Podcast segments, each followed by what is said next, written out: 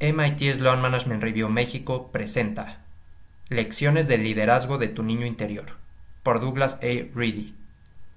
En la era digital, los líderes deberían conectar con la estructura psicológica más vulnerable y sensible de su yo para combinar la audacia infantil con la responsabilidad empresarial y así lograr resultados. Cuando cumplí cinco años, me regalaron una bicicleta nueva. No sabía cómo andar en ella, pero de todos modos la llevé a una colina empinada. Era un guerrero listo para la batalla. ¿Estaba preparado? ¿Sería tan valiente como para superar el miedo de enfrentarme a lo desconocido? La verdad es que, en aquel momento, ni pasaron por mi cabeza semejantes dudas. Al mirar atrás y reflexionar a unas cuantas décadas de distancia, me di cuenta de que no solo era un guerrero listo para la batalla, sino que también estaba extasiado y entusiasmado. Hoy, no puedo evitar preguntarme por qué era mucho más fácil enfrentar nuevos retos a los cinco años que ahora. Cuando era niño, tenía poderes que de alguna manera fui perdiendo con los años. ¿Era tonto entonces y más responsable ahora? Después de una reflexión más profunda, me he dado cuenta que he estado librando una batalla para no perder esos poderes que hacían relativamente fácil aprender cosas nuevas cuando era joven. Entonces, déjame plantear algunas preguntas. ¿Cuáles serían esos poderes? ¿Por qué los puedo perder en algún momento? ¿Qué tiene que ver todo esto con el liderazgo en la era digital? Esto es lo que recuerdo sobre mí cuando era niño. 1. Era audaz y tomaba riesgos.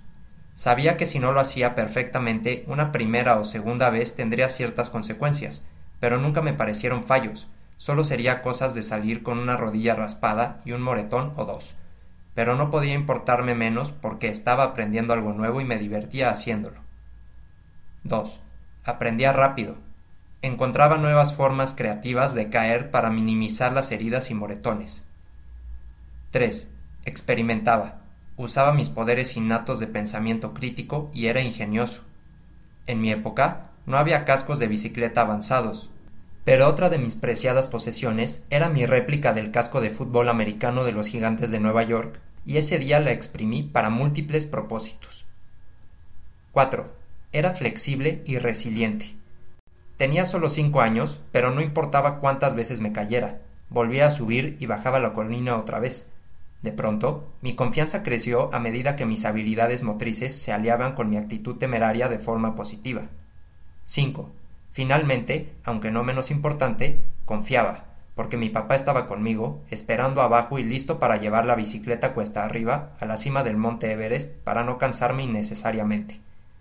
Él estaba ahí, riéndose conmigo, no de mí. Me daba consejos de vez en cuando, pero me dejaba seguir mi propio camino, haciendo que la experiencia fuera agradable y memorable. ¿Hacia dónde apunta el liderazgo digital? De regreso a la infancia. El doctor George Land, afamado investigador de creatividad e innovación, dijo, el comportamiento no creativo se aprende. A inicios de los 60, la NASA contrató a Land para desarrollar y realizar pruebas de evaluación de creatividad, ingenio e innovación durante los primeros días del programa espacial. A final de cuentas, si pretendes viajar a la Luna, será mejor que envíes un equipo con las mentes más creativas del planeta, pues están a punto de ejecutar la misión más audaz sin un manual que les sirva de guía. El instrumento de evaluación resultó ser muy exitoso y desempeñó un papel fundamental en el proceso de selección de la NASA, tanto para los astronautas como para el equipo de resolución de problemas en la Tierra.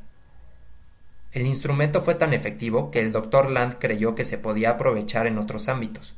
Dirigió la atención de su equipo de investigación al estudio de la creatividad y la innovación en los niños para tratar de comprender si se podía enseñar la creatividad y, de ser así, cómo. Modificó el instrumento para esta nueva audiencia y los hallazgos fueron asombrosos. El equipo evaluó primero los niveles de creatividad, curiosidad e innovación en niños de 5 años, el proyecto que comenzó para determinar si la creatividad y la innovación podían enseñarse terminó siendo algo radicalmente distinto.